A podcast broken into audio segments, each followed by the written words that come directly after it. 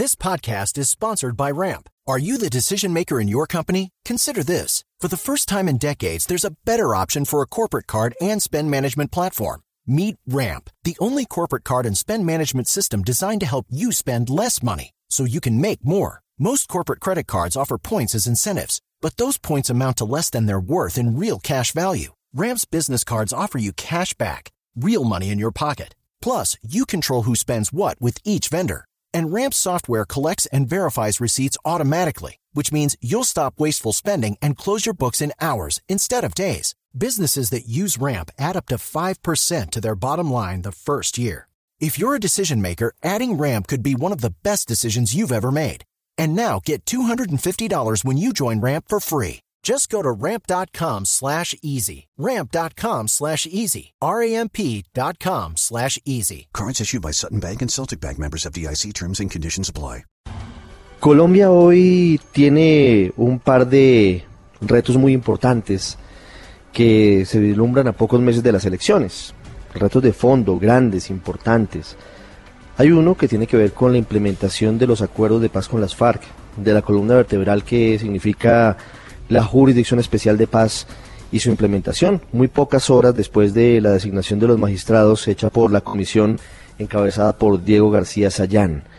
Y hay otra parte de la vida del país hoy que tiene muy importante papel hacia el futuro que tiene que ver con lo que desde muchos sectores indican y evidentemente es una crisis de instituciones. El escándalo de corrupción que no solamente toca a la política, sino que también toca a la justicia, se ve como uno de los elementos que podría ser determinante para las elecciones del año entrante. En 2018, recordemos, tendremos nuevo presidente. Eduardo Montealegre fue fiscal general de la Nación hasta hace pocos meses, ha regresado al país y está con nosotros hoy para hablar sobre los acuerdos de paz y también sobre la crisis de instituciones que vive Colombia. Doctor Montalegre, buenas tardes, gracias por estar con nosotros en el radar. Eh, Ricardo, muy buenas tardes, gracias por la invitación a participar en este programa. Eh, hacía cerca de dos años, creo yo, que no venía al radar. Eh, recuerdo que en un sábado como en el día de hoy estuvimos aquí hace varios años hablando de la reestructuración de la Fiscalía General de la Nación. Muy buenas tardes a todos los oyentes.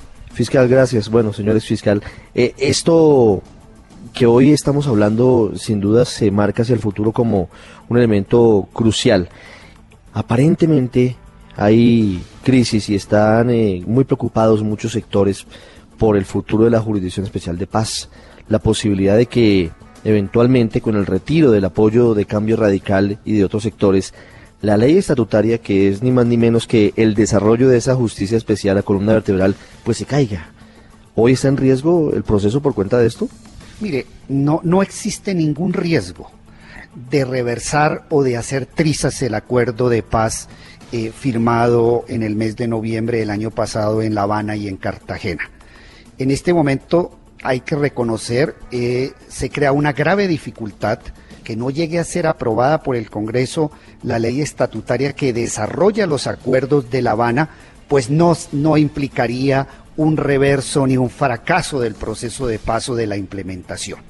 Debemos tener en cuenta que existen otros, eh, otras herramientas normativas, otras fuentes normativas que le permitirían a la Jurisdicción Especial de Paz, a los magistrados que han sido nombrados, empezar a funcionar inmediatamente. Es decir, que si llegara a caerse en el Congreso la ley estatutaria de la Justicia Especial de Paz, ¿cuál sería el camino? En este momento existen dos herramientas jurídicas muy importantes para que la Jurisdicción Especial de Paz pueda entrar a funcionar inmediatamente. La primera es el acto legislativo número uno de 2017 que incorporó a la Constitución colombiana toda la estructura de la Jurisdicción Especial de Paz y la segunda herramienta son los acuerdos de La Habana. Recordemos que ha existido en el país un gran debate acerca de establecer cuál es la naturaleza jurídica de los acuerdos de La Habana. Desde el año pasado, eh, cuando yo presenté una demanda ante la Corte Constitucional, eh, empezó este debate que se puede sintetizar de la siguiente manera. Eh, algunos sectores eh, muy prestantes consideran que los acuerdos de La Habana eh, no son normas jurídicas, sino que son, son solamente un acto político. Otros académicos pensamos que los acuerdos de La Habana son normas jurídicas. Creo que la tesis que en este momento predomina es la que establece que los acuerdos de La Habana son normas jurídicas porque este año, en el acto legislativo número 2 de 2017, el Congreso de la República, mediante reforma constitucional, estableció que los acuerdos de La Habana son parámetro de interpretación y de validez del ordenamiento jurídico. Es decir, allí expresamente se le otorgó el carácter de normas jurídicas a los acuerdos de La Habana. En conclusión, entonces tendríamos dos grandes pilares para que entre a funcionar la Jurisdicción Especial de Paz, es decir, dos grandes estructuras normativas.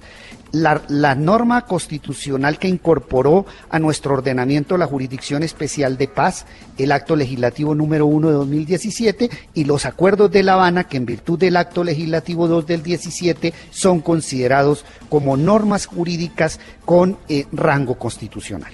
¿Y ahí qué podrían hacer los magistrados nombrados? Si no hay un aval del Congreso, ¿cómo entraría a diseñarse cada una de las normas que implementaría la Jurisdicción Especial de Paz?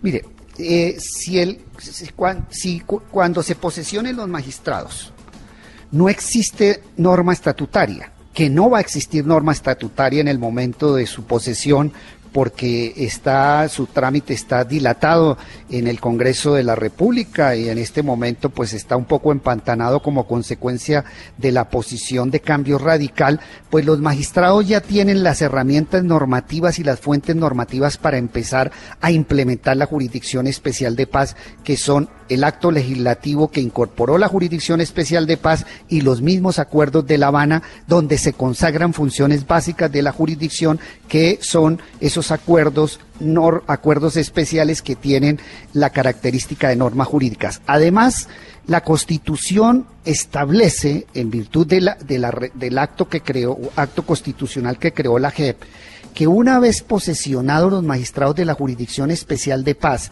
ellos van a asumir o van a cumplir y van a tener todas las competencias que tiene la sala administrativa del Consejo Superior de la Judicatura. ¿Eso qué significa?